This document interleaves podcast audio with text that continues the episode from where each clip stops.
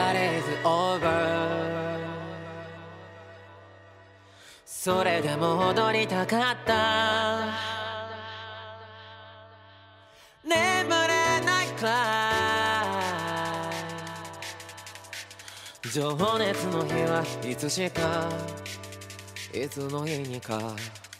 鼻から気づいている。ホムラはが消える。で何もいらないはずだった。なのにまだ I'm so sick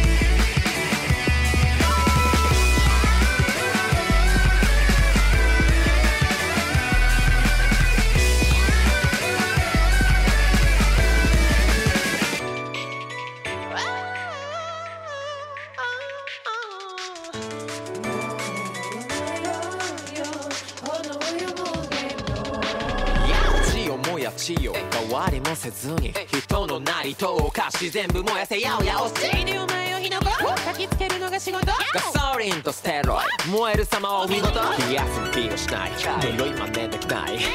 茂たカルマトラウマ燃やし尽くすマグマドラマ。この悪なき川。青い炎みたい。死は過去の一つとなり。やがて全て一つとなり。Love is dying でもまだ消えてないから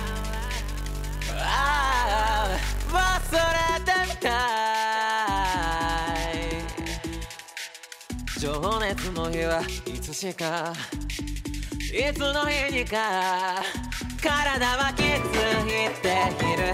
僕らはいつか消える。緩やかに若さを溶かして泣かないで Why so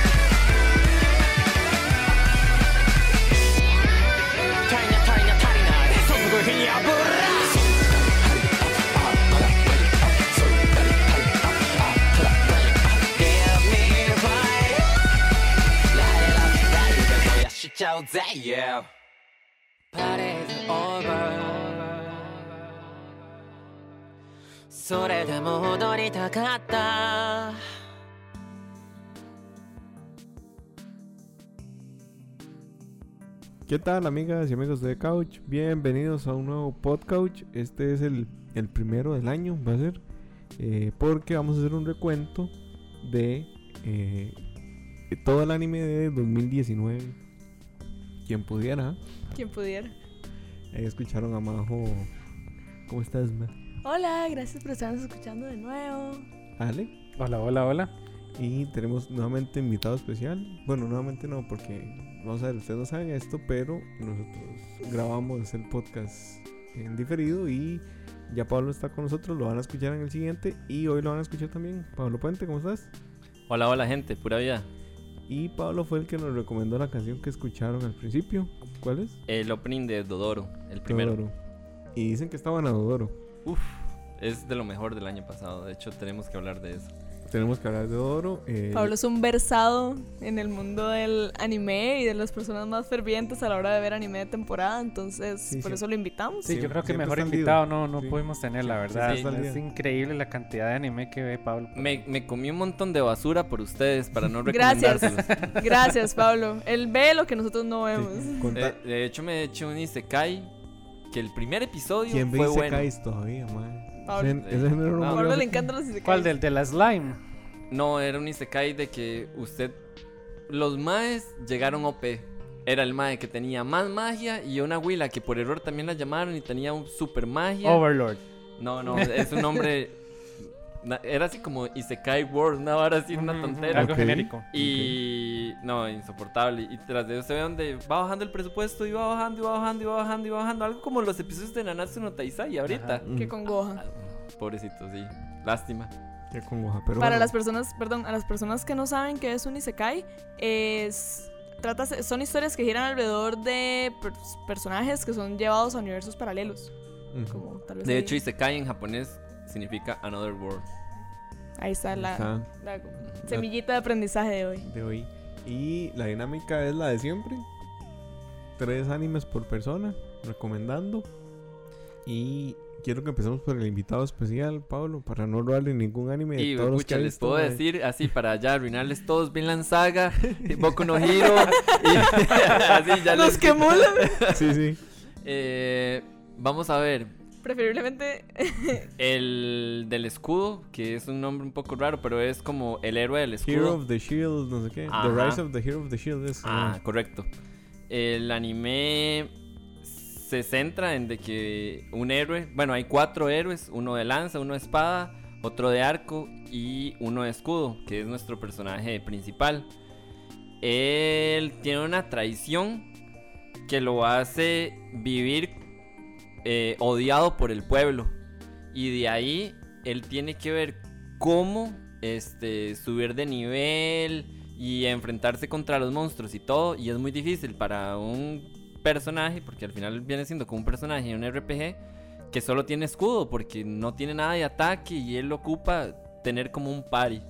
Como fue traicionado, eh, él le costaba mucho confiar en las personas y todo, y más bien eh, por esas vivencias él es como que el que se vuelve más poderoso, obviamente es un, es un shonen, ¿verdad? Eh, altamente recomendado, los personajes también tienen su crecimiento, buenas peleas, buena historia, y es bastante largo, creo que eh, sobrepasa los 26.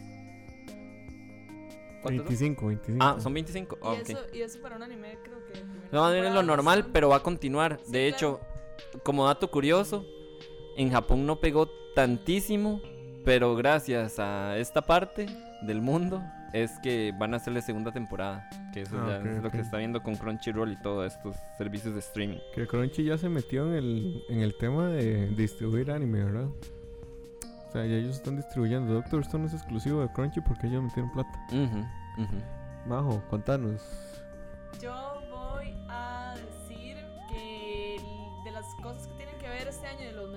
cosas que pasaron este año, es la cuarta temporada de Boku no Hero. Ok. Em, yo creo que muchas veces cuando hablamos de anime de temporada, uno da por sentado las temporadas nuevas de los animes. Porque uno siente que tal vez el anime salió en el 2015, entonces ya es como un tema viejo. Pero lo que pasa con esta temporada de Boku no Hero es que eh, llegó al final del año y lo que hizo fue sorprendernos a todos y desde entonces nos tiene cautivados y no la podemos soltar. Yo no sé si, si tal vez habrá una línea ahí de que si cuenta como anime de 2019-2020 porque está justo en el limbo de transición. Pero yo, para los fans de Boku no Hero, eh, creo que es la mejor temporada que hemos visto hasta ahora. Para las personas que nunca han visto Boku no Hero, yo creo que hasta están em- comenzando a dudar si verla o no por todo el, el hype que estamos haciendo los fans. Y para las personas que no tienen idea de qué es Boku no Hero, bueno, es un shonen eh, que ya va por la cuarta temporada, que puede tener 70 y resto de capítulos. 70 y resto de capi- 75. 75 capítulos. em, y se proyecta mucho para ser uno de los, la nueva generación de los grandes shonens que vamos a ver en esta década.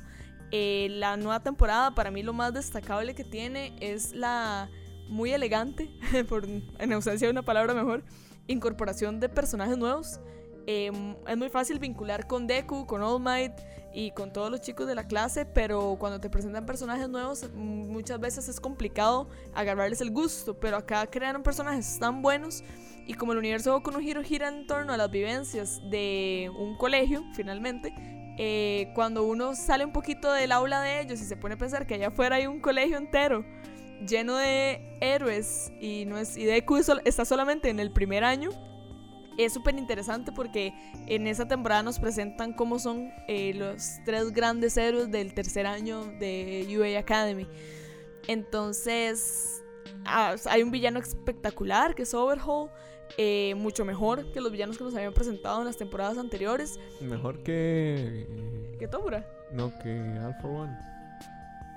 Es que All for One yo siento que era más como un titiritero, entonces no lo pudimos ver tanto como un villano al nivel de ellos, digamos. Y, y se lo echaron muy rápido, uno no supo nada de Sí, a el- nivel de poder, yo creo que ahorita mm, no hay nadie que se lo No. hubiera podido hacer algo. No, para, exacto, exacto. Eso es lo que me parece súper interesante. Que, que Boku no Hero explora mucho esto de cómo el poder con el que vos, y primero, vos naces con eso, digamos. Pues, a veces es hasta injusto, pero y la vida no es justo.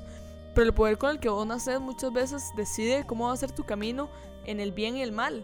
Es muy difícil ser un héroe cuando tu poder controlar la mente de los demás. O es muy difícil que la gente o que las personas te vean como un héroe si todo lo que tocas lo destruís. Entonces, eh, eso es muy interesante y muy para analizar ahí de Boku no Hero, muy, muy chiva. Y este personaje, este nuevo villano que, que nos están presentando, yo creo que tiene uno de los mejores planes y como que uno ya llega a un punto en el que uno en serio siente miedo por ellos. Porque antes uno sentía que All Might siempre iba a llegar a rescatarlos, que siempre había, ellos estaban del lado del más fuerte, ya uno no siente Yo, eso. re- yo más bien pienso que para mí, Boku no Hero realmente empieza con la frase de All Might de que ahora le tocan a ustedes. Oh, y ahora sí, ya, qué sin momento. All Might. Eh, Y, y es que es eso, digamos, yo, yo de hecho estaba viendo el episodio, sin mucho spoiler, yo estaba viendo el episodio de la semana pasada Qué duro. Qué Eh, buen episodio ese. y yo Qué estaba- eh, agarrada a la silla y yo decía, di ya, per- perdieron. Perdieron y, y, y ahora qué? Yo nada más decía, es que Might tiene que salir del techo. O sea, tiene que atravesar el techo y salvarlos porque aquí no hay dónde, no hay cómo, no hay quién, no hay fuerza, no hay nadie que se me venga a la cabeza que les pueda ayudar. Están en problemas realmente. Y yo creo que es hasta este momento en donde los vemos en problemas a ese punto. Y eso que ya vimos a Might a punto de morirse enfrentándose a All for One. Pero por eso es que mi top anime del 2019 es y siempre va a ser Boku no Hero. Y tal vez sea hasta el 20, yo no sé. Pero Ma- Ma- Majo empezaste por el tercero. Por- Bueno, este es el uno de Majo. para O lo sea. Lo mismo, ¿Se lo mismo. entiende? sepas. Dale, contanos. Eh, yo voy a recomendar la segunda temporada de One Punch Man. Me la quitaste. Ah. Pero qué bien. qué buena temporada. es tan buena. Vamos a ver, yo, yo escribí un artículo que se llama, antes de que saliera esa temporada, que se llama El origen del poder de Saitama en las artes marciales filosóficas. Eh, supuesto. Ah, y, y sus títulos, como siempre. Por Nos acaba de supuesto. llegar un, un nuevo invitado, Gabo. ok. Lo incorporamos al, al podcast. ¿Cómo no? Gabo, salude. Dijeron Boku no Hero Academia y me teletransporté al podcast. Sí, uno dice Lemillion tres veces y entonces sale Gabriel. Aparece Gabriel. Usted dice el Emilio tres veces y A- aparece- aparece de una pared. Cosplay pendiente. Cosplay pendiente. No, te- bueno, en teoría me lo entregan esta semana, al fin ya. Para las personas que no conocen a Gao, bueno, Gabriel Jiménez es cosplayer, está súper metido en el mundo de gaming, de anime, Filántropo. le gustan los gatos. Amo los gatos. Estamos trabajando también en Comic Con Costa Rica 2020, así que Es uno de nuestros amigos de Couch, entonces lo Estamos- trajimos al podcast junto. Porque ahora tenemos invitados, chiquillos, estén Hola, atentos. ¿cómo están? Em, bueno, yo nada más quería eh, hablar un poquito de lo que dijo Majo. Eh, yo sé que ahorita está Vale, pero dentro de ese paréntesis, eh, sí me gustaría enfatizar que esta temporada de Boku no Hero Academia es no solamente el arco más importante y más impactante que tiene Boku no Hero Academia a la fecha, digamos, para quienes vamos al día con el manga, sino también porque es la primera vez que los alumnos ¿verdad? De, de la universidad esta de superhéroes de verdad se enfrentan con el mundo real, ¿verdad? Salen de esa burbujita en donde, uy, vamos a ser superhéroes y todos vamos a ser chivas y vamos a salvar gente y vamos a salvar el mundo. Y chocan contra la pared de la realidad de la crueldad que existe en la Tierra, ¿verdad? De, de las otras personas que así como ellos son muy habilidosos con sus eh, particularidades, ¿verdad? Con sus quirks y que los usan completamente para el mal. Eh, la- no solamente la liga de villanos, ¿verdad? Sino ahorita los yakuzas, la crueldad de los yakuzas y cómo esto se desarrolla de manera en que, como dice Majo, eh, llegan a un punto en donde están entre una piedra y un objeto fi- afilado y no hay un All Might que lo salve. Y eso es la parte más, digamos, destacable de esta temporada. Es la primera temporada en donde la serie de verdad ve un desarrollo a estos personajes y dejan ser los más genéricos de shonen todos poderosos que todo les sale bien y que son muy lindos y cuando crezcan van a ser más lindos y más fuertes. Y de aquí en adelante Boku no Hero Academia cambia mucho porque se convierte en ese tipo de shonen, en uno en donde los personajes se desarrollan mucho y se desarrollan muy cool. O sea, entre la ciencia ficción dice usted que se vuelve como muy real las vivencias.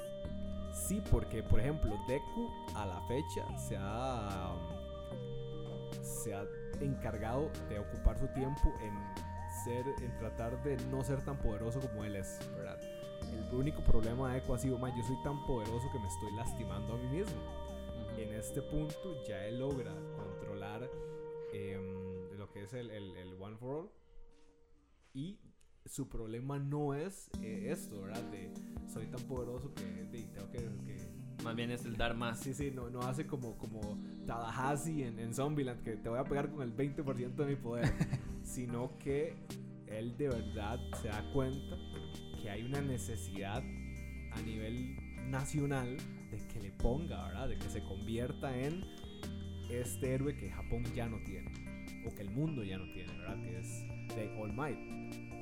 Y el resto del cast de personajes también eh, dejan, de, dejan de tener ese problema como es que, ay, yo no sé si yo soy suficiente, o ay, es que mi particularidad tal vez no es tan buena como la de mi amigo, sino que se dan cuenta, ¿verdad? Que estas formas en que ellos interactúan con los demás es lo que les da valor como personajes. Y uf, se desarrolla súper, súper, súper increíble. Por eso no pueden perderse Boku no Hero Academia. eh, de entre estos animes, como dice Majo, está en el limbo entre 2019 y 2020, pero esto es un breaking point para este shonen que considero si puede ser muy importante acá adelante. El mejor anime, no, el mejor shonen de la década. Ajá. Fight Me. Ale.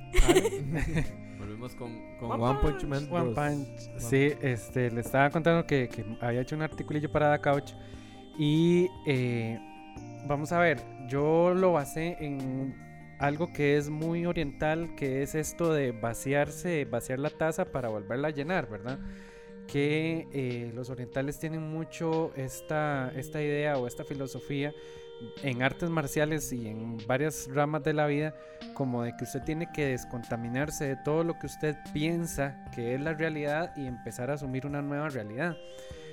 Entonces, eh, yo hablaba en el, en el artículo de que yo, eh, el origen para mí del poder de Saitama es que él no piensa tanto como en, en la fama, en la fortuna y en lo que puedo hacer, sino que su, su sentido de ser un héroe es tan, tan, tan, tan puro que en él las artes marciales se reflejan, pero, pero digamos de una forma casi que natural. Y eh, lo comparaba como con otros, ¿sí? Hablando de artes marciales, lo mejor de esta temporada es ver a, a Saitama con peluca. Ajá. Participando en el torneo. Ajá. Tienen que ver esa parte, es increíble. ¿Verdad? Y, y, bueno, de hecho, este eh, lo comparaba con algunos, con algunos autores de artes marciales orientales y de, de- de filosofía oriental, pero tal vez el que voy a traer a colación es Bruce Lee, porque él eh, a- aprende, digamos, de una experiencia que él tiene que es como que él se siente estancado en un momento en las artes marciales. Ya él como que le gana a todo mundo y ya él dice, pero ya yo no, o sea, no, no sé por qué no puedo avanzar del punto de donde estoy. Entonces el maestro como que lo manda a él a recluirse y, y él va a un- como a un lago y no aprende nada, vuelve y el maestro le dice como que qué aprendió. Y él le dice, di, no, yo pensé y pensé y pensé y pensé y no aprendí nada, ¿verdad? Entonces él le dice, devuélvase. Entonces Bruce Lee dice, pero yo qué, qué estoy haciendo pensando y pensando y pensando y no sé qué. Entonces él está como en una barca, este, en sus meditaciones y le pega un golpe al, al- digamos, él entra como en un estado de ira y le pega un golpe al, al agua y entonces él ve que con, él le pega con la mayor de las furias y el agua nada más lo que hace es adaptarse al puño de él, ¿verdad? Y entonces ahí como que él dice, este es mi próximo punto, ¿verdad? No, no consiste en saberme absolutamente todas las técnicas marciales y todas las posiciones y todas las respiraciones, sino que más bien es adaptarme al combate. Y entonces a partir de ahí, como que él empieza a diseñar y, y él enseña este arte marcial que se llama Genfu, ¿verdad? Que es como lo que él practica, que es un arte marcial muy práctico, ¿verdad? No es muy vistoso, es de dar un golpe y noquear a la persona. Entonces, yo hacía esta comparación con Saitama, ¿verdad? Porque él es justamente eso, él no entrena, no se sabe todas las técnicas de artes marciales, pero su convicción a ser un héroe, eh, él ni siquiera busca recompensa, no busca plata, no busca reconocimiento, no busca nada, él busca hacer el bien. Entonces yo siento que es como un bambú vacío en donde entra todo el poder. Y siento que esta segunda temporada llega a reforzar un poco de lo que hablo en el artículo, porque es Saitama a través de los ojos de King. ¿Verdad? Y entonces todo el mundo, que quién es el más carga, que quién es no sé qué, ¿verdad? El héroe que... Ajá, ¿verdad? Es tan bueno. Eh, bueno es King, chivísima. Mae, y a mí me, me gusta tanto que, que King lo derrote en, en videojuegos. Ajá, o sea, sí, es, es es tan demasiado bueno, estúpido, está muy El bueno. mae no me interesa. Sí, sí, Ay, no, y- Estaba jugando con un dedo y de ver a Saitama picado, picado. Mae, son unos No, genios. y, y es como esa resolución de.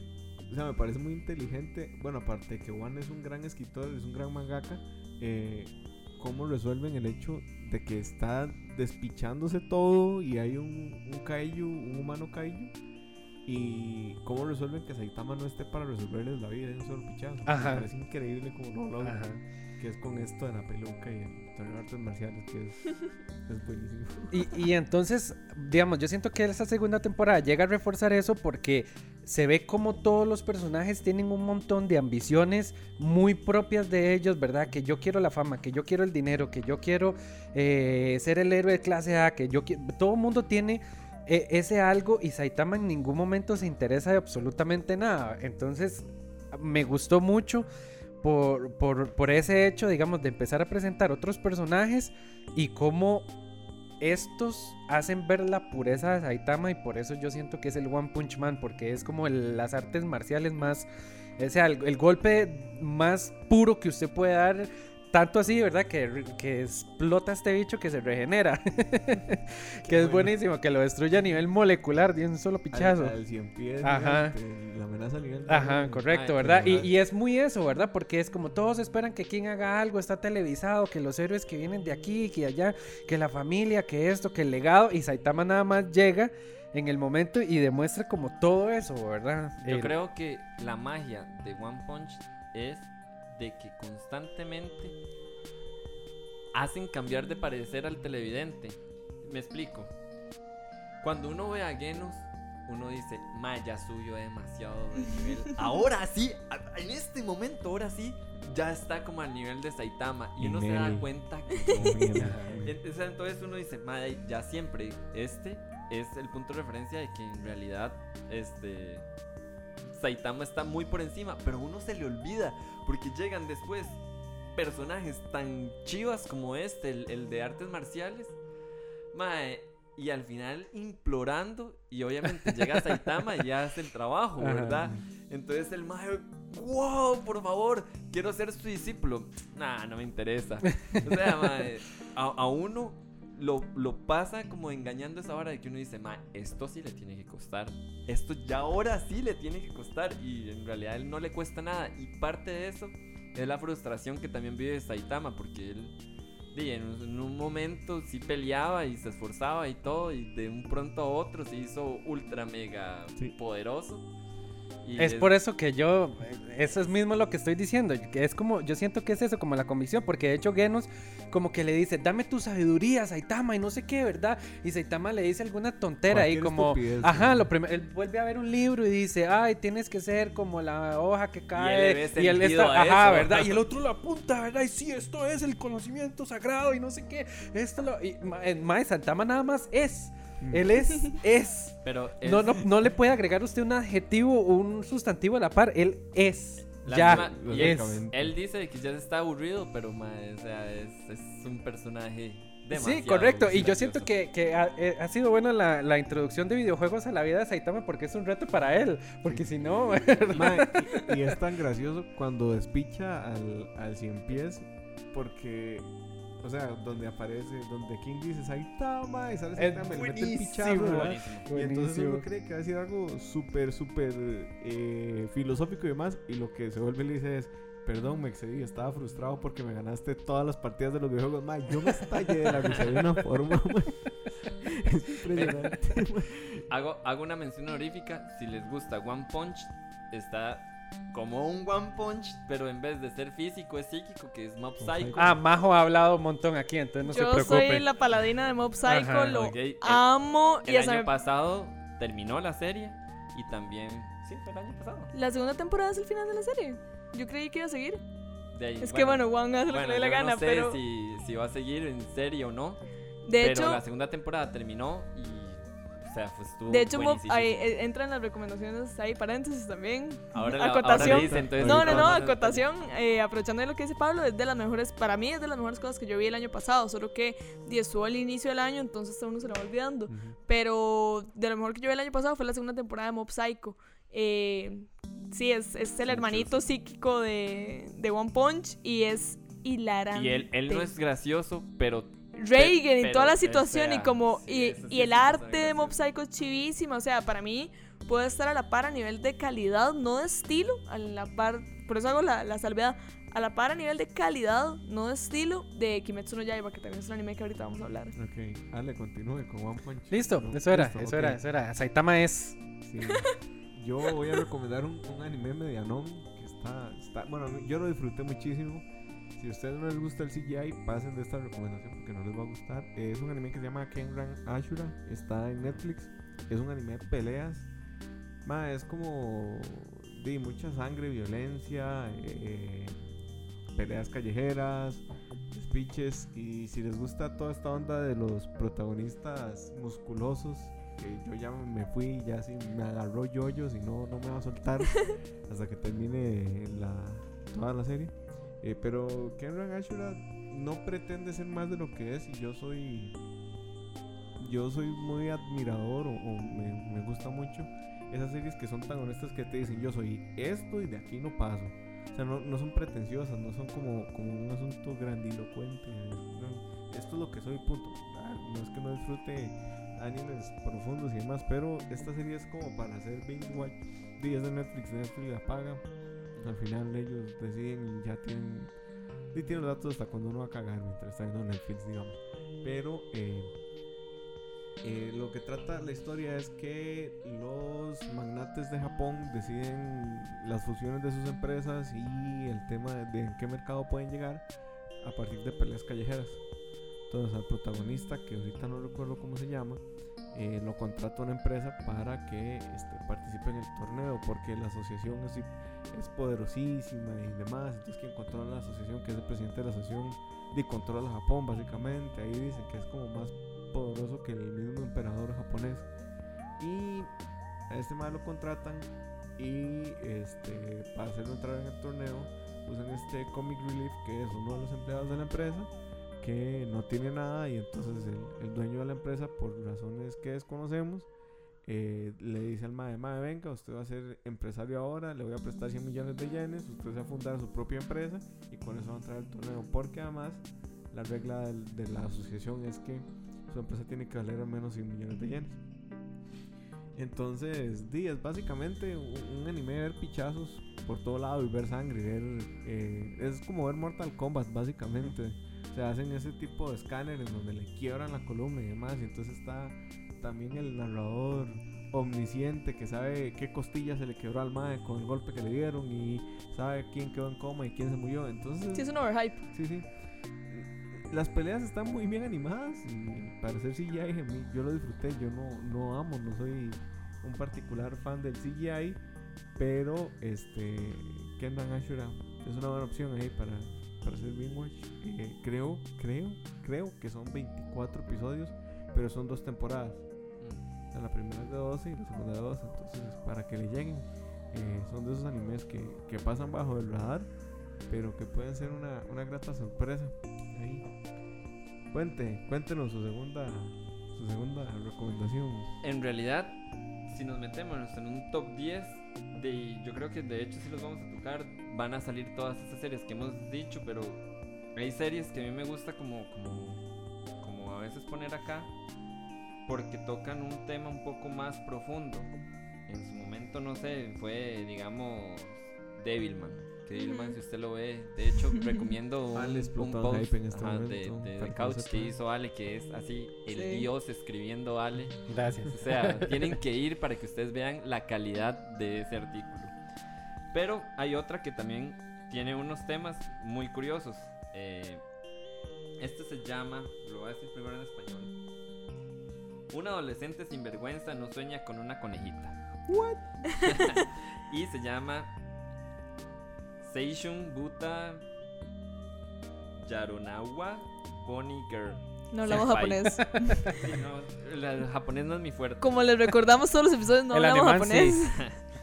Pero bueno, la, la historia es como también de este estilo de Monogatari, de que eh, pasan como cosas extrañas. Dicen de que hay como un estado de la pubertad que hace que las cosas extrañas empiecen a ocurrir. Ok. Y hay una personaje de que la gente la dejó de, de notar. Entonces ella se viste de conejita y empieza a caminar por la biblioteca y por todo lado y nadie se da cuenta. Hasta que un personaje sí se da cuenta de ella y empieza a hablar y todo, pero se dan cuenta. Cuenta, cuenta, cuenta, que he repetido mucho esta palabra. eh, que de solo entre ellos podían interactuar. Y no es como el sexto sentido de que era un fantasma ni eso, sino de que en serio ella iba a desaparecer porque di, no era relevante para las otras personas. Y como fue, eh, empezó a ser relevante para esa persona, como que ya todos la empezaron a ver. Pero en eso se hacen otras historias paranormales. Y de hecho tuvo una película que salió hace poco, muy buena.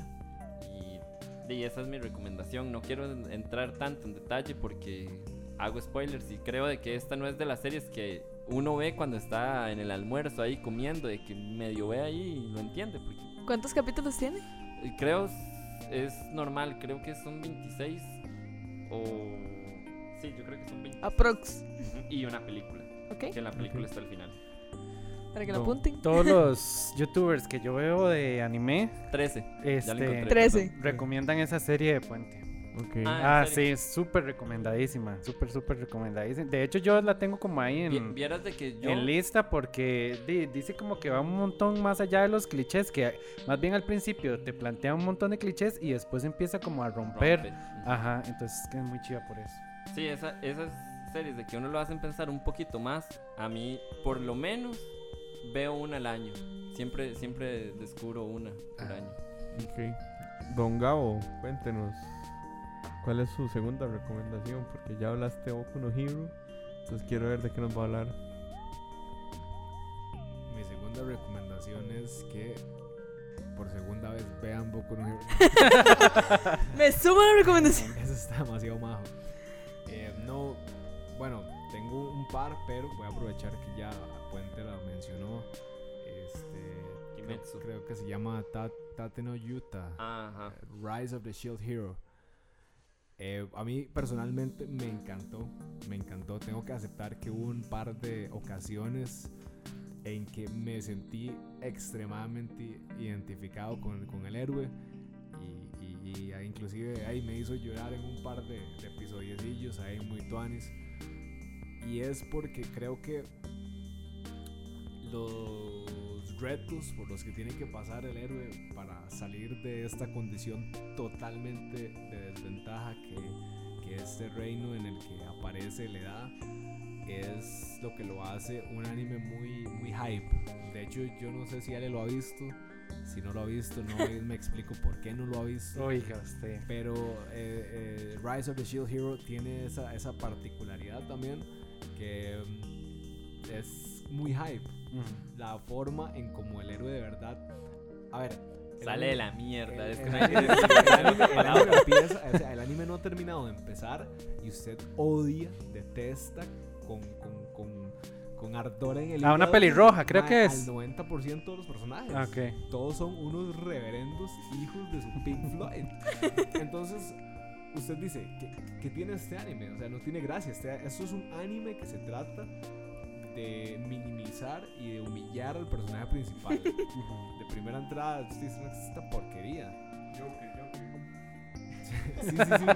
Pero el, el, el, el, el héroe, a ver, el héroe encuentra la manera de, de, pues pasar por encima de todas estas dificultades y de desarrollarse de una forma tan chiva que eventualmente llega a ser el más, el más poderoso de los, de los de cuatro eran, ¿verdad? De la cuatro. lanza, la espada, ajá. El arco y... Y el arco, ajá. Y ese trayecto es increíble. De hecho, me alegra muchísimo que Rise of the Shield Hero haya pasado por el mismo, eh, por la misma terapia de Metal Gear, que son franquicias que en Japón no las pelan, pero fueron tan populares de este lado del, del, del océano, ¿verdad? Que Y lo, decidieron y lo mismo pasó con otra joya que es Doctor Stone, que por ahí yo sé que Vamos a mencionarla también más adelante. es- Ese es de Moisés. Pero, pero, o sea, los streamings están salvando Ujú. los gustos de este lado. Están democratizando Bueno, el más anime. o menos. Yo no diría salvan. Bueno, sí, tal. No, no, sí, sí, sí. Creo que, que lo salvan por una razón. Le da exposición. Porque si, por ejemplo, la casa de animación a cargo de, de Saint Seiya, Lost Canvas, supiera lo Mm. extremadamente gigantesca que es esa franquicia Yo creo que también lo de este lado del mundo, No, yo creo lo que sí lo saben. Y queremos Pero que no vuelva, por favor. Es Porque que eso no- es otra vara. eh. No va a volver por derechos. Es que volvió otra vez a Toei y Mm. Toei ya nunca más los va a soltar. Y No, pero Toei, a ver, Toei ahorita. bueno, con Netflix lo como, soltó. como compañía ahorita se está adaptando a la época. Ya los más no están en ese modo Nintendo como de mío, mío, mío, no, págueme, quiere lo mío, págueme. Porque inclusive, bueno, a ver, no tiene nada que ver con el tema, pero Toei era extremadamente cerrada con sus franquicias al punto de que, bueno, yo no sé si ustedes saben, pero en World Cosplay Summit no se podían utilizar cosplays de nada de ellos porque World Cosplay Summit no les quería pagar. Y a partir del año pasado ya se pudo. Entonces mi esperanza es que en este tipo de cosas trascienda, ¿verdad? Esta toma de decisiones y podamos ver cosas así. Pero bueno, Y lo que no recomiendo es la, la de Knights of Zodiac en Netflix. sí. más, o, más, o, más o no, pero no, es más ser- nostalgia. Yo iba, ah, sí, sí, Yo iba, iba- a yo- hacer eco a eso. Yo iba a hacer un chiste con eso. Eh, yo, yo concuerdo en, en- en algo que había hecho Herbert en algún momento y es que es una pues, producción hecha para otro tipo de público con un corte más infantil para que lo vean de niños, ¿verdad? Y etcétera, etcétera. Pero yo definitivamente a alguien que ya conoce sobre Saint Seiya no se la recomiendo para nada. Lo único es que tiene es Iki. Para paréntesis, Hero, Pequeño paréntesis para las personas que no saben quién es Herbert. Ustedes han visto Los Ángeles de Charlie. Él es Charlie en la dinámica del podcast. Él es como un oráculo que es siempre el está ahí. Overlord, ajá. Es el Overlord, listo. Solamente nos ve y nos juzga, pero no, no, no, no forma parte de aquí. Pero bueno, sí, eh, es eh, Rise of the Shield Hero. Yo dudo que alguien no lo haya visto. En Costa Rica fue extremadamente popular. Pero si no lo han visto, se los recomiendo a ojos cerrados porque de verdad es, es uno de esos animes que yo me arrepiento de haber visto en emisión porque me hubiese gustado Maratonear. Toca una polémica grandísima con el Me Too. Ahí se las dejo picando. Sí, sí, sí. Ah, No, usted y- yo he hablado una vez de eso con usted. Yo recuerdo cuál escena está mencionando Pablo y yo creo que sí es bastante polémico y es algo muy. Eh, que sería muy chido hablar como en algún foro o hacer un artículo de eso por si alguna de las personas que nos está sí, es- escuchando. es, todo un estandarte de la igualdad de género. Definitivamente. Entonces ahí les, se las dejamos picando también. Em, Antes de que sigas, Majo, vamos a cápsula y ya volvemos. Esta es la recomendación de la semana de Podcouch. Del año 2018, I Wanna Eat Your Pancreas es una conmovedora historia de amor entre dos adolescentes muy diferentes. Por un lado, Shiga Haruki es un joven interesado solo en los libros hasta que una operación de apéndice lo cambia todo. Por el otro, Sakura Yamauchi es una paciente de cáncer quien, por azares del destino, se topa con Haruki. La obra, creada por Yoru Sumino y dirigida por Shinjiro Oshihima, fue desarrollada por Studio Volvo y nos narra la tierna historia de estos dos personajes y la forma en la que el amor crece dentro de ellos. Si te parece curioso el título de la película, no te vamos a revelar por qué se llama así, ya que caeríamos en el peligroso terreno de los spoilers, por lo que te invitamos a verla encarecidamente. Esta fue la recomendación de la semana de Podcouch.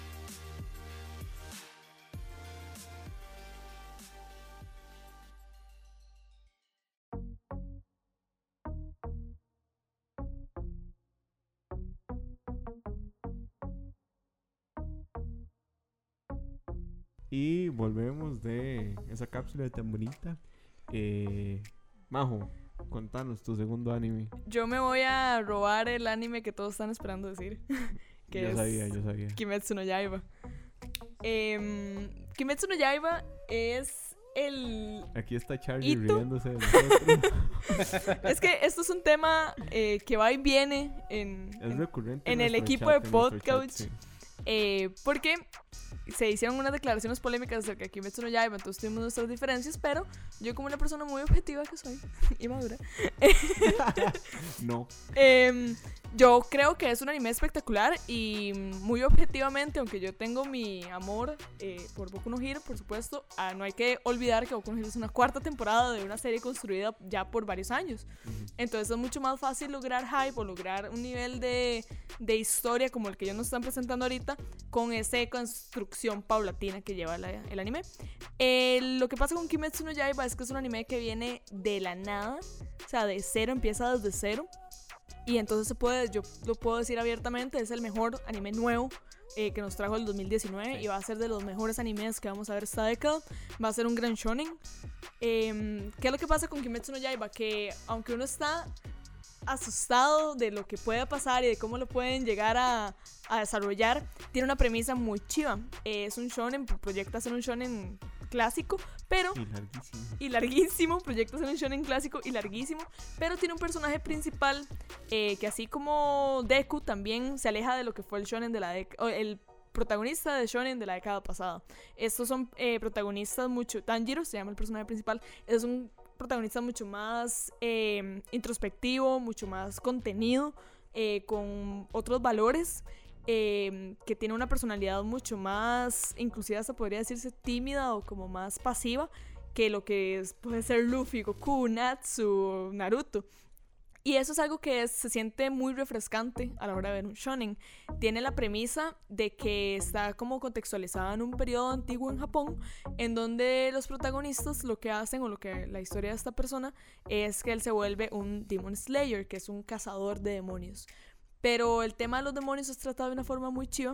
Eh, para las personas que no lo han visto, vayan a verlo ya. Tiene de las mejores animaciones del año, de la década, de los tiempos del anime, de Muy la fresco se historia. Y la dirección de arte es preciosa. Y el estilo es diferente. O sea, no es, eh, uno creería que hay muchas bases de animación eh, sobre las cuales apoyarse para hacer una buena animación actualmente, pero ellos hacen una propuesta y eso es algo también muy valioso, tanto a nivel estético, como menciona Moiso, como a nivel eh, de uso de efectos y uso de, de herramientas de animación. Eso es súper valioso. Música también muy buena. La música es chivísima y la historia es realmente, aunque uno puede escucharla como, como, como que a mí me dicen la premisa y es como, ah, sí, es acerca de un protagonista que se encarga, que se entrena para matar demonios y tiene una historia con su familia.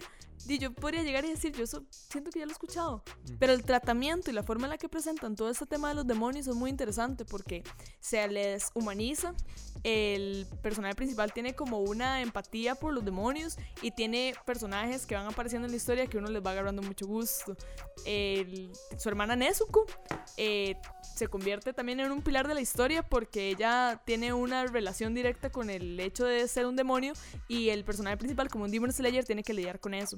Y la sociedad de los Demon Slayers y el contexto de los demonios en el, en el universo construido tiene que lidiar con esta situación de estos dos hermanos. Entonces, eh, yo siento que es una historia que da para largo, que tiene muchísimo potencial. A mí me da un poco de miedo siempre que veo un anime eh, que se proyecta a ser tan grande, al punto de que ya aparecieron lo que hubieran sido los capitanes en Bleach.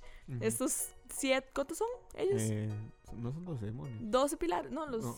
Los, Los- más bien ah, los pilares. Ajá, Sí, son 7 pilares. siete pilares, ya hay un... Ya también está la oposición, que lo que hubieran sido los espadas en Bleach, que son los 12 demonios, entonces ya tenías esta idea de que di, esto va para largo y te van a presentar la historia de cada uno, los poderes de cada uno, cómo van a ir de- derrotando a cada uno, pero eso es muy chido, a mí me emociona.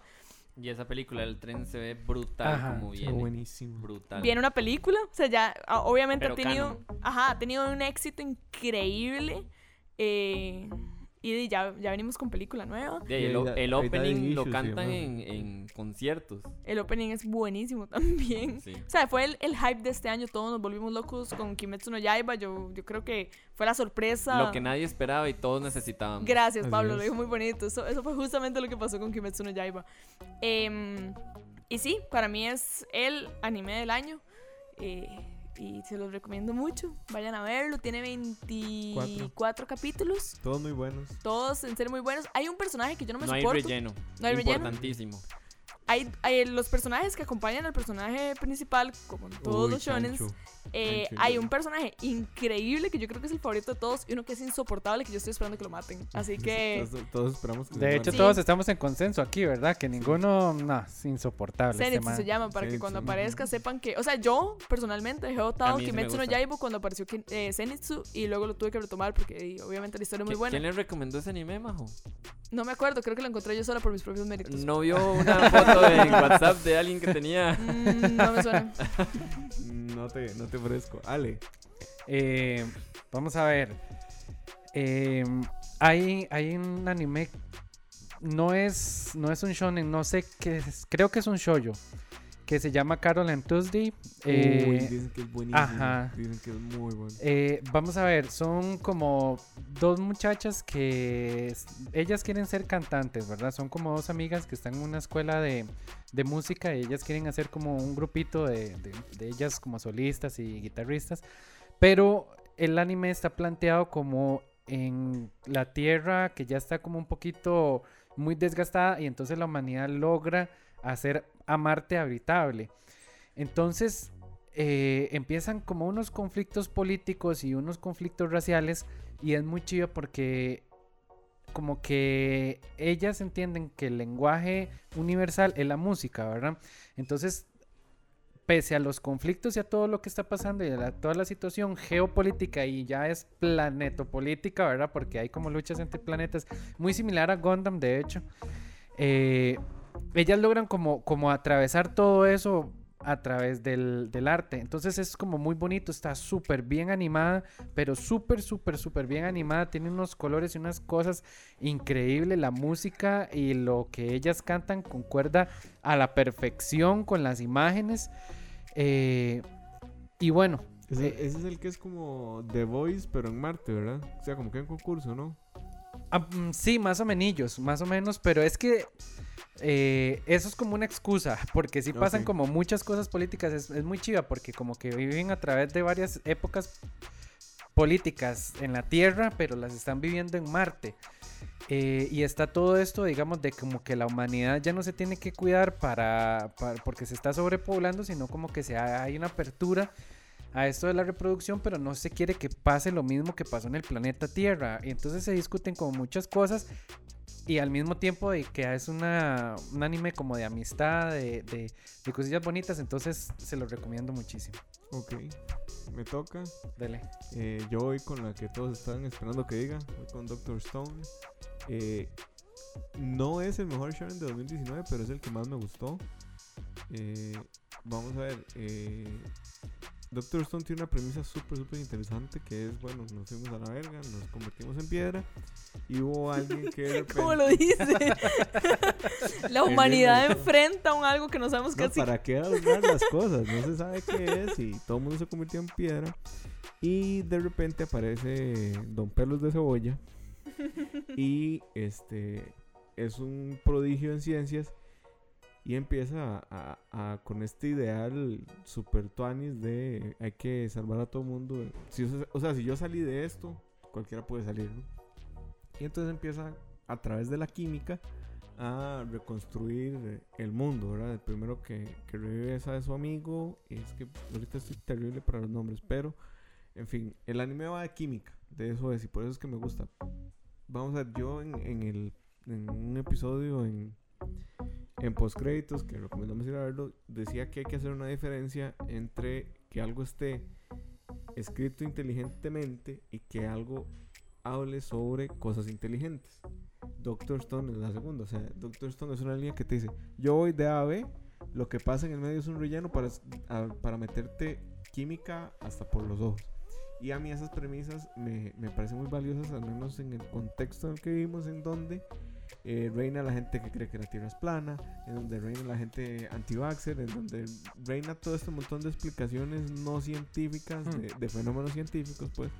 Y esta serie lo que hace es como volver a la ciencia a su sitio, que es mae, gracias a la ciencia tenemos la civilización que tenemos hoy en día. Y se muestran los pasos, ¿verdad? De Sí. la prueba y el error y todo. De hecho, es una oda a la ciencia, creo. Y eso es, eso es a mí lo que me fascina y amo. Tiene sus partes muy chisis y muy cursis que yo odio.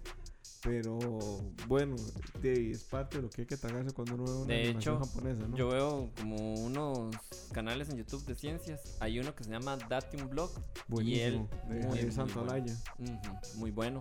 Y él habla justamente de que Doctor Stone es la serie que descoronó a Rick and Morty en ciencia. O sea que todo, todo lo que hablan ahí está bien hecho. Sí, o sea- y es preciso y entonces Quitando obviamente de que las personas se hicieron de piedra y que todos los años dice que todo lo demás está bien planteado y bien basado con hechos. Sí, y, y es que además es, es tan certero que cuando termina el, el capítulo le dicen, ok, pendejo, no hagas esto en su casa. Ujú. Esto es una obra de ficción, pero está basado en cosas que sí son reales y que pueden pasar, ¿verdad?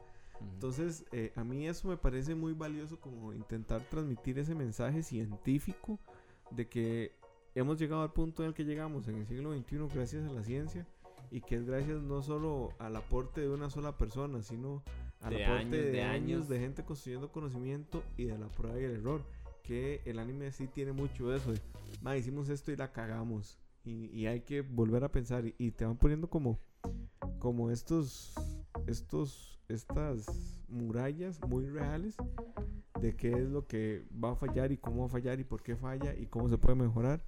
Y eso a mí me parece una, una construcción muy, muy bonita del, del fenómeno científico. Yo creo que algo muy valioso eh, que pasa en todos los productos, libros, películas, series anime, que habla de ciencia es eh, que hay que tener mucho cuidado que al hablar de ciencia usted no aleje a las personas. Ujú. Y hacer la ciencia algo democrático, algo accesible a todos es algo muy difícil. Porque es muy fácil hablar de patrones de movimiento espacial de los planetas con un grupo de físicos a explicárselo a un grupo de amas de casa, por ejemplo. Entonces, encontrar las palabras y hacer la ciencia accesible a todos es algo eh, que es un reto y es para los productos que lo han logrado hacer, a mí me parecen de los mejores y Doctor Stone es un buen ejemplo de eso. La forma, los recursos, como dice Moiso, es una serie que habla de cosas inteligentes, pero no por eso las habla de, de forma inteligente y eso más bien es la, la mejor combinación. Porque vos ves de forma súper divertida entre chistes y diagramas y hasta recursos de videojuegos, como ellos van llevando todo este proceso que realmente es el método científico aplicado en química y vos lo entendés todo. Todo está clarísimo, no hay un solo momento en el que la serie te haga sentir tonto o que vos sientas que tal vez es mentira. Vos decís, sí, es cierto. Eh, los minerales que están usando es cier- es cierto, las- los elementos de la tabla periódica que están usando son reales, pero yo no lo veo lejano, no lo veo aburrido porque lo hacen tan juguetón y tan divertido. Hasta se satirizan, yo siento que se satarizan a sí mismos, inclusive.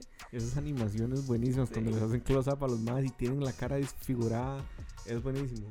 Y como otro punto negativo para darle la palabra a Pablo, es que eh, sí se nota un bajón de calidad de los primeros episodios a los últimos. Sí se nota como, como que ya no había tanta plata para meterle a la, a la animación, ¿verdad? Entonces, para que lo tengan en cuenta, Doctor Stone, mi segunda recomendación. Pablo, ¿cuál es tu número uno 2019? Uy, no, no. De, número uno es Kimetsu. Ok, número uno Kimetsu, pero la última recomendación que La última es- recomendación, voy a dar una más bien como para variar, porque, o sea, el 2019 está plagado de animes está buenos. reventado. Sí, está Dodoro, eh, hasta Goblin Slayer, a mí me entretuvo Sí, a mí en su momento. Está una que se llama Beastars, ¿verdad? Que dicen que es buenísima. ajá, eh, de que es un lobo y Ajá, una coneja.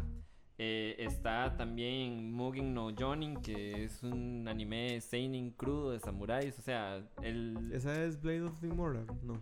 es... mm, vieras que no sé, yo creo que... Que no. No, no es esa. Pero mm, para cambiar un poco, eh, voy a decir Love is War. Ok. Porque es una comedia romance que sí lo logra. Porque hay muchas comedias romances donde más bien es como el personaje principal que termina siendo como un harén y en realidad no da tanta risa. Eh, este es de un colegio muy prestigioso donde hay una alumna que es la alumna más rica, ¿verdad? De, de la escuela y es la segunda de tener las, las mejores notas. En Japón el prestigio de las notas es altísimo, ¿verdad? Y está el presidente, ¿verdad? De, de- del comité mm, estudiantil, que es el que tiene las mejores notas y que es perfecto, pero él es pobre. Entonces él es como el que la pulsea y todo, pero igual tiene un prestigio increíble. Entonces, eh, todos en la escuela le dicen de que serían la pareja perfecta, de que ellos dos estuvieran. Entonces empiezan a echar como, como jueguitos para que el otro se enamore y al final rechazarlo, ¿verdad? Así, uy, si este, si este se enamora de mí, yo voy a tener el control y lo voy a rechazar y va a ser el ridículo para él, como para que pierda ese, ese, ese prestigio, ¿verdad? Y al final los dos se van enamorando, pero ya ahora no se quieren enamorar de verdad y son demasiado tímidos. Entonces eh, hacen unas situaciones ultra graciosas. De hecho, eh, cuando estuvo el anime en emisión, eh, se hizo muy popular El ending. El ending por una de pelo rosado bailando. Ajá. Entonces, por ahí agarran las cosas. Y de otra comedia Ya romance. sé, ya sé cuál anime es. Chichihuara, algo así es que se llama ella. bailando con- el de la chamaquita bailando con la pieza de Toledo. Buenísimo. Buenísimo. El potencial de me meme. vendió, lo voy a ver. Lo voy a ver. Se prendió durísimo. Y es mejor para mí que el de las quintillizas, que esa es otra comedia romance ahí medio aceptable. Y que Fruit Basket, porque Fruit Basket, la verdad, fue como una tortura para mí terminarlo. O sea, es demasiado. No sé. mm, Usted había visto Fruit Baskets, el original, ¿verdad? No, No. no, yo entré con este y, y bueno, ahí me costó terminarlo, pero lo logré. Y continúa, ¿verdad? Pero Es bueno. que Pablo ve todo lo que nosotros no queremos y todo lo que ustedes no quieren. Él es el filtro. Él es el filtro. Bueno, esa sería mi última recomendación. Gabo, vos, que nos ulti recomendás este año. Yo, bueno, no les voy a recomendar Kimetsu no Yaiba. Mis compañeros se encargarán de hacerlo en repetidas ocasiones, pero em, sí me parece que sería bueno recomendar eh, Golden Wind, Vento Auro o Jojo capítulo 5, como quieran decirlo. Buenísimo. Em, yo conversaba con Majo respecto a esto en cuanto a la relevancia ¿verdad? que tuvo en, en el transcurso del año. Y en primera instancia dije, sí, sí, el, el- el anime está bueno, tal vez un poco más para los fans de JoJo que para los que no. Pero pensando un poquito más al respecto, sí considero que Golden Wind es un anime muy fuerte y muy importante en el 2019 por la sencilla razón de que no tiene ninguno de los problemas de otros animes que han mencionado en este capítulo. Eh, Fight, eh, Golden Wind, Fighting Gold iba a decir. Golden Wind es un anime que se ve excelente desde el primer episodio hasta el último. Más, en los últimos se ve cada vez mejor. Mejor. No, no flaquea en ese aspecto. Este estudio de, de animación, eh, ¿cómo se llama? David. um, David Productions. Estos más son unas joyas y Jojo en general hoy por hoy es uno de los animes mejor adaptados con, con respecto al manga. La fidelidad es casi que de uno a uno. Y, y adversario a memes de Bob Esponja. O Sí. sea, los memes, referencias, yoyos, hay referencias en todo lado. Yoyos Yo es. conozco demasiada gente. Yoyos es amor. Yo lo conocí este año y no me ha soltado. Yo man. conozco demasiada gente que empezó a ver Jojo solo por entender los memes y terminó enganchado en un real. círculo de violencia, de adicción del que no van a salir nunca. Y Golden Wind y es además un arco muy bueno de Jojo, porque, a ver, eh, para muchas personas Diamond is Unbreakable fue, fue, o sea, flaqueó Fue mucho. un bajonazo, claro. Porque sí tiene, a ver, no tiene relleno en el aspecto de que le metieron cosas que no están en el manga, pero en sí ese arco es muy, muy, muy... Es que cambia Muy- la muy fórmula bajón. de Jojo y yo más bien creo que de ahí sacan la fórmula definitiva de Jojo. Para mí, porque ya, ya es como que ya entienden bien cómo manejar esto de los stands, cómo, cómo ponerlos en una historia, ya en Ajá, papel. Va en un contexto. digamos. Yo voy por Ajá, Diamond is se- y me gusta mucho. iba de la mano. Sí, sí, sí, nada más aparecieron y ya. Ajá, y bueno, de ahí. Moisés y yo somos fans de Diamond is Unbreakable por allá. Ah, Sí, no, también me me mucho. gustó mucho, pero tiene episodios como el de la rata, por ejemplo, que se dice, ma, ¿qué es esta basura? Se me hizo eterno ya. Pero con Giorno el tema. Es que ya uno, madre, uno lo escucha y uno dice, ¿qué es esta vara tan Sí, buena? usted, usted le compra al mae que tiene un sueño y que está luchando por, por, por realizar su sueño. Tun, tun, tun, tun, tun, tun, tun, y uno, ya, ahí viene Giorno. Ahí viene el sueño. No, Y, y, o sea, es, es algo que uno en realidad lo pone feliz escuchar esas cosas. Demasiado, Y, demasiado. y la intro de que en los yoyos las cambien, en este lo hicieron ultra genial. O sea, yo Sí. creo que del cambio de intro, este se pasaron. Mm, Y digamos, eh, yo que conocí este año Yoyos, es como una hora que es muy, muy adictiva. O sea, usted empieza. La primera temporada tal vez es la más floja, pero no por eso es mala. Nada más no es excelente como las otras. Pero este Mae Araki tiene este estilo de dibujo y, y todo este montón de hiperreferencias a cultura pop, ¿verdad? Que es imposible. O sea, es- esta franquicia, si se hiciera en Occidente, con estándares occidentales, sería impensable. Porque es como todo este festín millones de, de derechos y demás, ¿verdad? Pero sí, es sí. este festín de cultura pop en referencias, ¿verdad? Incluso hay una revista que se llama Vogue, creo que se llama, que los modelos salieron haciendo poses de yoyos. Entonces todo el mundo empezó como, mae, e- es- están, están como, como plagiando a yoyos, ¿verdad? Y entonces ahora aquí sale y dice, no, no, no es que están plagiando, es que yo me baso en la cultura pop, sí, en los modelos para hacer a mis personajes y por eso uno los ve en poses ridículas y gritando y el nani y el oh my god y todas esas varas que son buenísimas, man. Y esa sobreexplicación además de la trama que es como, tu plan es este, entonces yo como sabía que ese era tu plan, voy a contrarrestarlo con mi plan que es este. Man, es- Joseph- es, John buenísimo. Man. Oh, y esa es Sí, sí. una obra maestra. sí. Yoyos, eh, bueno, Araraki sabe que su proyección de la historia es ridícula, pero él lo abraza porque sabe que es la cualidad que hace que el fandom haya amado Yoyo Santo. Y creo que, bueno, esto va un poquito relacionado con mi última razón para recomendarles Golden Wind. Y es que, bueno, para quienes hemos sido fans de JoJo's a lo largo de muchos años, eh, Golden Wind es muy importante porque duró du- muchísimo en salir. Y es porque se consideraba que JoJo's como producción de anime no tenía fandom. Era algo muy de nicho con las referencias y los memes y el manga y demás, pero no se consideraba algo que tuviera un mercado como para justificar continuarlo. Hasta que la, misión, la nación del meme atacó. Golden Wind fue tan exitoso que es muy probable que no tengamos que esperar otro montón de años para que venga Stone Ocean y que siga el, el, pues el resto de la historia, ¿verdad? Y por eso es importante, porque es una, una de las, pues, eh, digámoslo así, piezas de esta nueva ola de animes en, la, en las que los estudios pueden de verdad cuantificar el éxito de algo y ver qué tan rentable es o no. No digamos en números absurdos o separando digamos el oriente con el occidente, sino viendo el éxito de una franquicia a través de un servicio como tal. Amén y like. Em, yo creo que mi última recomendación, o sea, mi favorito eh, fue la cuarta temporada de Boku no Hero, porque yo hago las cosas en desorden. ¿eh? Pero mi última recomendación, y se la voy a robar a Moiso, pero vea, sabía que así, esto iba a pasar. así, voy a con No, todo, no se digamos. lo puede robar, ¿Cómo no no, se lo lo puede robar? permito, no se lo permito. Moisés fue el que nos dijo que la, que la viéramos. No, no, no, pero hagamos Por eso la democracia no sirve. bueno, dígale usted. No, no, hagamos esto. Habla vos y yo hablo también. No, no, no. Sí, sí, sí. lo, sí, que, lo que voy a hacer es em, No, no, pero. dale, recomendarles dale. una película. No, no. ya que Moiso me quitó los flores de la boca. No, no. em, no voy a hablar demasiado eh, profundo en esto porque Moiso realmente es el que nos recomendó a todos este anime y el que se ha leído el manga y la verdad es el papá de las De la recomendaciones de este año, sí, exacto.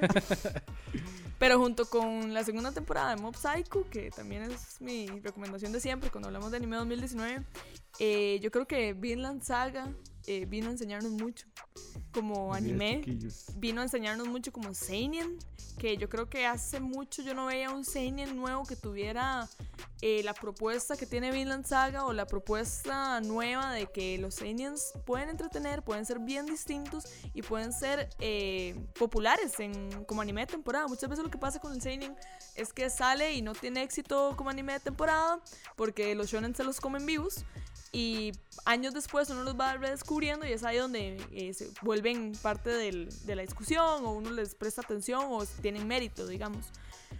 Eh, Vinland Saga, por dicha, eh, todos sí prestamos atención apenas salió y lo que narra es una historia eh, basada en un contexto que tal vez el anime no explora tanto, que eso también lo hace bien distinto, que es todo esto acerca de la era de los vikingos y todo lo que era la, la época de las conquistas. Eh, el contexto es súper, súper eh, basado en la historia. Ellos, ellos como check their references, por decirlo de alguna forma. Ellos sí se basan mucho en acontecimientos históricos. Uno puede como ya, yo soy bien odiosa con esos temas, entonces me encanta como encontrar los plot holes y me puse a buscar y la verdad es que no hay.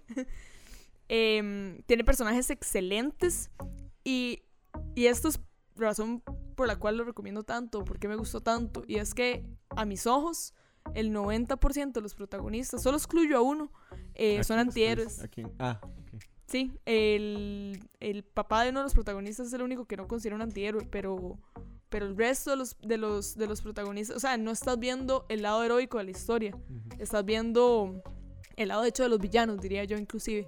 O sea, ahí hay una vara medio gris, porque no son villanos del todo, el contexto es como medio medio complicado, pero las cosas que ellos hacen no son heroicas, no, no lo hacen por el bien, más bien hacen cosas atroces. Si estás siguiendo tu protagonista, hace cosas atroces que son indefendibles y, y juega mucho con los sentimientos de uno porque uno al personaje más atroz de todo le agarra muchísimo cariño.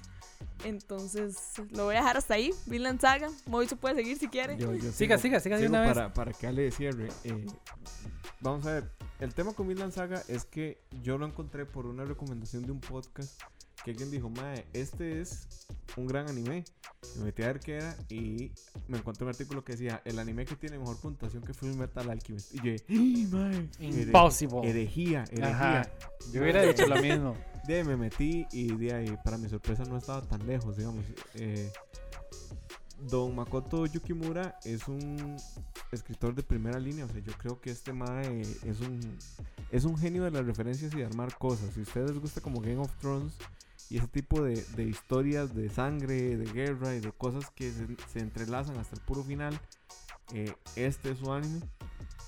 Vinland Saga lo, lo que, lo que tiene es que y por lo que yo tengo como dudas con la segunda temporada, es que la primera temporada trata del protagonista descubriendo su propósito en la vida y él cree que es la venganza. Y eh, si llegan al final de, la, de esta temporada, se van a dar cuenta que a él de alguna u otra forma le arrebatan el propósito de su vida. Y eso es una vara impresionante porque está tan bien hecho, tan ejecutado que yo o sea, yo leí el manga y aquí termina el anime. Y en efecto, ahí terminaba el anime. Los diálogos que tiene son buenísimos. Hay un diálogo muy, muy interesante cuando Askeladd, que es este personaje que Majo dice que todo el mundo odia, está matando a su mejor amigo. Y lo mata por una razón específica. Y entonces el, el protagonista que es Thorfinn eh, le dice, ahora sí vamos a batirnos a duelo. Se echan un duelo y Thorfinn lo pierde. Y entonces Askeladd se devuelve y le dice, ¿usted quiere saber por qué perdió? Dice, porque usted es un estúpido, básicamente. Y usted ha pasado todo ese tiempo conmigo porque el viaje es básicamente ellos dos. Eh, le dice, usted ha pasado todo ese tiempo conmigo y no me ha matado, ¿por qué? ¿Por qué lo quiere matar? Eso se los va a dejar para que vean la serie. Entonces él dice, ¿por, por qué me quiere? O sea, usted me quiere matar, pudo haberme matado hace 14 años porque es más o menos lo que juntos y no lo ha hecho porque es un estúpido. ¿Qué lo detiene? Su ego. Entonces le dice, voy a contarle cómo se mata a alguien que usted odia. Y le cuenta su historia de origen, mae. Y es una vara que usted dice, y mae, qué bien pensado está todo esto. Qué rajado este mae para escribir. La animación es impresionante. Es Wit Studios, es la misma gente que animó eh, la primera temporada de One Punch Man y la gente que animó la primera temporada de Shingeki no Kyojin. Entonces ya se Grandes podrán- temporadas. se podrán- Tal es así que Moiso dijo que él ya perdió esperanza al cine y ahora la tiene No, yo, yo, yo, sustentada en eso- el anime. A ese Se punto imaginan. llegó esa... no, yo, yo, yo eso lo tengo desde hace rato, digamos, pero igual, o sea, las mejores historias siempre están en los libros, no, no, no, no en los medios audiovisuales, pero eh, es- este anime tiene como esta cosa que es lento, es difícil de digerir, pero cuando usted lo agarra, ya no, o sea, no, no lo va a soltar. Y ya los últimos dos arcos, que uno se llama La Guerra de los 100 Años y el otro ya es el arco propiamente de Vinland, es como todo el camino de Thorfinn hasta llegar a... a ¿Cuántos Vinland. capítulos es? Eh, Actualmente. Actualmente son 24. Muy- y un abrazo a Jeff Bezos, que lo queremos mucho porque esta es una serie original de Amazon Prime. Entonces, si no tienen Amazon Prime, no la pueden ver, a no ser de que naveguen en aguas caribeñas por allá. ¿Se Pero- acuerdan cuando todos estamos asustados como de que la guerra entre las plataformas de streaming nos fuera a afectar? Bueno, nos ha salido increíble porque entonces todos tienen esta competencia por hacer el mejor contenido y uno nada más salta de una plataforma a otra y lo ve como en JK Anime, que debería patrocinarnos, porque no todos patrocinadores, pero Anime FLV, que también ahí. Sí, sí, sí. No, pero lo Anime pirata- FLV ya, ya ahora se va a volver ahí. y Va a borrar todo el contenido, no. Y No, JK legal también, supuestamente. Y así, bueno, ahí ahí está bueno. están. De ahí uno puede hacer entonces lo que hizo la gente con Disney Plus, de que vieron Mandalorian y después Mm. cerraron su suscripción. Sí, sí, uno. o agarra un torrent y lo descarga, o sea, hay demasiadas opciones. Sí, igual Crunchy por allá era como Anime, Anime FLV, ¿verdad? O sea, empezó siendo una página de fans y lograron mo- como tener la visión de decir, ok, nos vamos a hacer un servicio de streaming y lo lograron. Lo lograron. Y lo hicieron muy bien. O sea, de repente la aplicación no funciona también en teléfonos, pero el servicio es bueno. Lo que pago, Patrocínanos, Crunchy. sí. Y ya con eso me despido, Vinland. El segundo opening es mejor que el primero. y la animación está brutal, vayan a verla. Una excepción. No, no, no, no. Es que me acabo, acabo de acordarme de algo. Pero voy a dejar que Ale diga el de él. No, no, decirlo, ¿qué? ¿Cuál vas a hablar vos? Yo voy a hablar de Gundam. Ah, no. eh, la tercera temporada Shingeki no Kyojin está muy buena. Ah, sí, Sí, eso es ay, 2019. Es 2019 y acaba de, acaba de iluminarme. eh. Oh, sí. sí. la segunda, la tercera, perdón, temporada de Shingeki no Kyojin está buenísima. Pero si usted es fan de Shingeki, yo creo que manda que no la esté siguiendo. Pero es que, ¿sabes qué es lo que pasa? Que, bueno, por ejemplo, a mí me pasó, yo vi la primera temporada del anime, leí todo el manga hasta donde va ahorita la tercera temporada, digamos. Y luego cuando salió la segunda temporada, yo fue como, "Ey, yo ya todo eso lo leí en el manga para que viera el anime, igual siempre lo termino viendo. Eh, cuando vi la segunda temporada me decepcionó un poco la adaptación. ¿Qué es lo que pasa con el manga de Shingeki no Kyojin o con la historia en general de Shingeki no Kyojin? Em, hablan mucho. ¿Qué es lo que pasaba con los lanzamientos del manga? Que era una mensual, eh, te tiraban 70 páginas de un solo y de esas 70 páginas, 30 eran conversaciones estratégicas entre las tropas de reconocimiento. Entonces se volvía densísimo de consumir. Era bien difícil leer Shingeki no Kyojin hace un par de, de años. Eh, entonces yo la verdad me peleé un toque con... O sea, llegué al manga al punto en donde obtuve mis respuestas, las que me interesaban, y me peleé un poco con Shingeki no Kyojin. Salió la segunda temporada, no me encantó. Yo dije, ya, se, se, se cagaron en la, hora- en la olla de leche, listo, ya fue. Hasta que Ale y creo que un par de personas más me dijeron que la tercera temporada, es más, el la primera vez que grabamos Podcast tuvimos esta conversación y Ale me recomendó eh, la tercera temporada de Shingeki no Kyojin y yo como compré esa ahí como "Mm, no sé, véala, véala, y yo bueno, y ya leí el manga, ¿cómo no la voy a ver? La vi y me pareció espectacular. O sea, tal vez estoy exagerando. Tiene obviamente sus flaws y tiene como cosillas que carga aún de la de la segunda temporada, como errorcillos. Pero a mí me parece que lo contaron súper fluido, súper dinámico. Tienen peleas espectaculares. Tiene, a mí parte lo que gustaba mucho de Shingeki la primera temporada eran las estrategias que ellos tenían que plantear para enfrentarse a algo que es mil veces más poderoso que ellos. Y siento que en esta temporada rescatan eso. Tienen que ser más inteligentes que fuertes. Y eso no lo tenía la segunda. La segunda es mucho, oh sí, Eren es un titán, pongámoslo a pelear con otros titanes. Fin. Esta sí vuelve un poco a eso de tenemos que ser más inteligentes que fuertes. Y, madre, sí, muy buena. Hay un paréntesis, perdón. Sí, no, es brutalísima. eh, la- los combates son chivísimas y bueno, lo, como pelean contra el titán colosal y contra... wow. ay, no, el titán que- bestia contra Levi es Sí, una peleota. sí. No, no, y, y cuando se está quemando Armin y toda la cuestión, o sea, fue puchica, es todo, todo, todo es buenísimo y, y a quien deciden resucitar y toda la cuestión es, pero bueno, demasiado, demasiado bien. Y a mí me gusta muchísimo como cierra. De hecho, es que a mí me gusta como cierran todas las temporadas de Shingeki, ¿verdad? Porque en la primera es como Eren Titán. En la segunda es que Eren puede controlar, ¿verdad? Bueno, pueden, sí, sí, como controlar los titanes. Pero igual en la tercera no usa mu- mucho ese poder porque todavía no sabe. Y en la tercera cierran.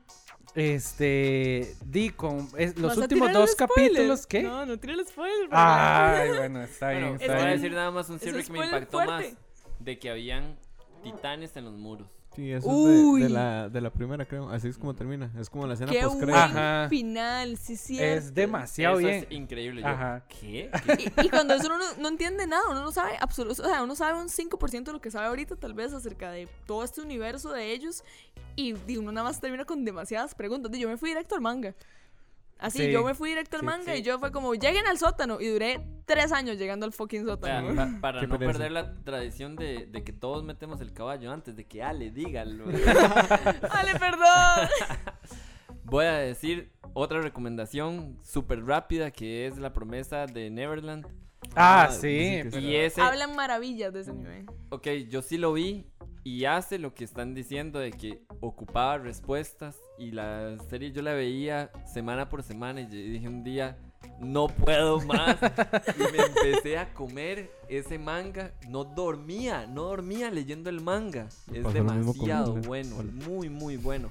Y básicamente la premisa es de que hay otros seres que tienen a humanos como ganado, pero los humanos son niños y los niños más ricos son los más inteligentes. Damn. Pero de ellos es una está premisa. teniendo un ganado de genios, ¿verdad? Entonces ahí va. Wow. Ajá. Suena interesante. Muy bueno. Ah, Ale. ahora sí. Este, Suave, suave. No, mentira. No, no, no, no, no. eh, vamos a ver, este año salió eh, una, una nueva saga de Gundam, que Gundam es algo que no se va a acabar nunca, yo creo. Yo dejé de seguir Gundam, en Vende realidad mucho nunca. juguetito. ¿Ah? Por eso, vende mucho juguetito. Sí, sí, sí.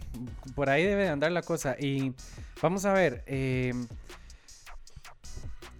Gundam eh, tiene como muchas aristas. Y en un principio, pues empieza como anime de puros mechas peleando, ¿verdad? Y, y el famoso Domo Kasho que pelea contra mechas, él a puño limpio y con una, una bandana nada más.